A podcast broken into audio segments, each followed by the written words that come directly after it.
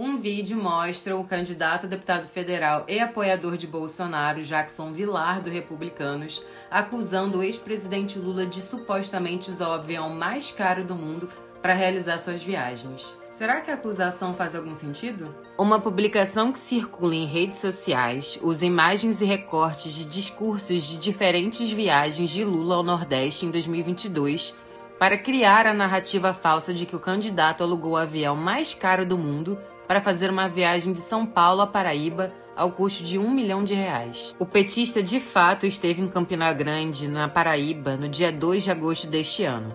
Em nota encaminhada com prova, a assessoria de imprensa de Lula informou que ele saiu de Brasília para a cidade paraibana em viagem de avião. No dia seguinte, Lula foi para Teresina. Não houve resposta sobre quanto o PT pagou por cada deslocamento sobre a justificativa de que as informações são publicadas pelo Tribunal Superior Eleitoral, o TSE. Não há no portal do TSE informações atualizadas sobre gastos do partido com fretamento de aeronaves no mês de agosto. Nas informações disponíveis, todo o gasto do PT em 2022 com essa categoria soma 987 mil reais.